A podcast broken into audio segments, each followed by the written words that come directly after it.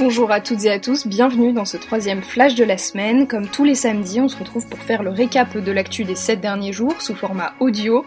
Au programme aujourd'hui, le point sur la pandémie de coronavirus et le déconfinement, proposition de la Convention citoyenne pour le climat, début des réformes policières aux États-Unis ou encore mobilisation contre le pouvoir au Mali.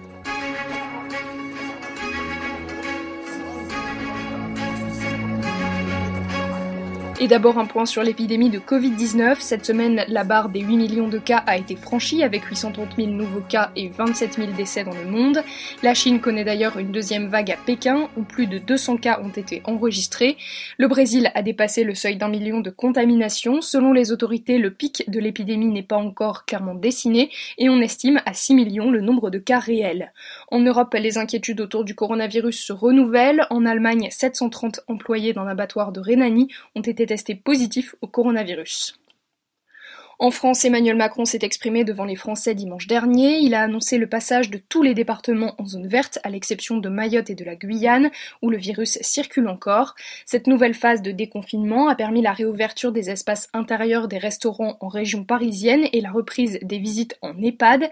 À partir du lundi 22 juin, les crèches, écoles et collèges rouvriront pour tous et la présence des élèves y sera obligatoire.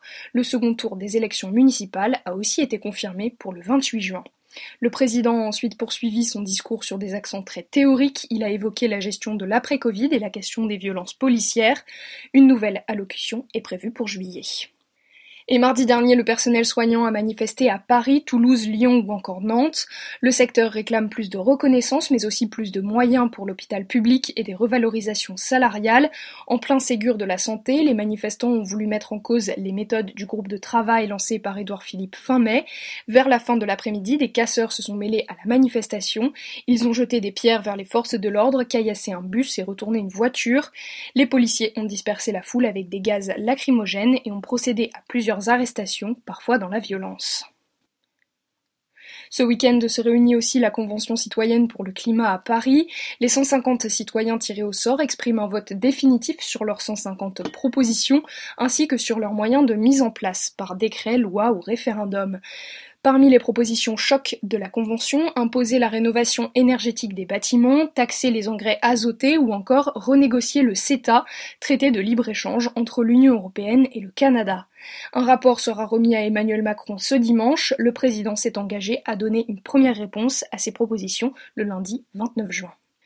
Toujours en France, Emmanuel Macron a commémoré l'appel du 18 juin ce jeudi. En mémoire de l'événement fondateur de la résistance française, il a assisté à la cérémonie militaire du Mont Valérien.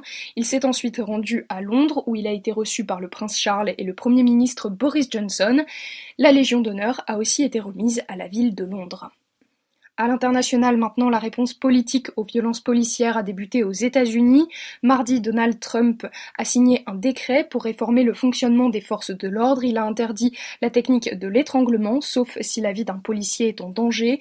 Les subventions fédérales des services de police seront aussi conditionnées à la formation sur l'usage de la force et les techniques de désengagement.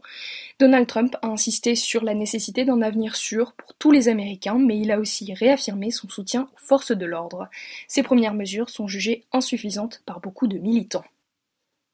Et puis les tensions entre les deux Corées sont montées d'un cran cette semaine. Mardi, la Corée du Nord a détruit son bureau de liaison avec la Corée du Sud. Le bâtiment avait été installé au nord de la zone démilitarisée entre les deux pays en 2018 comme signe d'apaisement de leurs relations. Rappelons que depuis le début du mois de juin, des réfugiés nord-coréens envoient des tracts de propagande au nord, et ce depuis la Corée du Sud.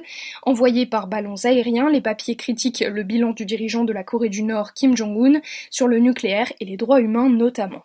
Au Mali, plusieurs dizaines de milliers de personnes se sont rassemblées vendredi à Bamako. Ils réclament la démission du président Ibrahim Boubacar Keïta, notamment accusé de fraude électorale aux dernières élections législatives.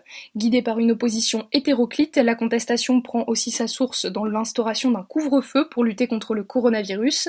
Il faut également ajouter que le pays est en guerre depuis 2012, les attaques djihadistes sont régulières et l'insécurité à son comble. L'économie malienne est aussi en berne, beaucoup d'habitants n'ont pas accès à l'eau potable et ne peuvent pas envoyer leurs enfants à l'école. Enfin, en Biélorussie, Viktor Babariko, principal candidat d'opposition au président Loukachenko, a été arrêté ce jeudi. Il est accusé de machination financière à hauteur de 60 millions de dollars, mais cette arrestation pourrait avoir une dimension politique. Viktor Babarika aurait récolté près de 300 000 parrainages en vue de l'élection présidentielle du 9 août prochain. Aucune figure politique n'a jamais réussi à rassembler autant de signatures, alors que le pays est dirigé d'une main de fer par Viktor Loukachenko depuis 1994. Merci pour votre écoute et à la semaine prochaine sur un autre angle.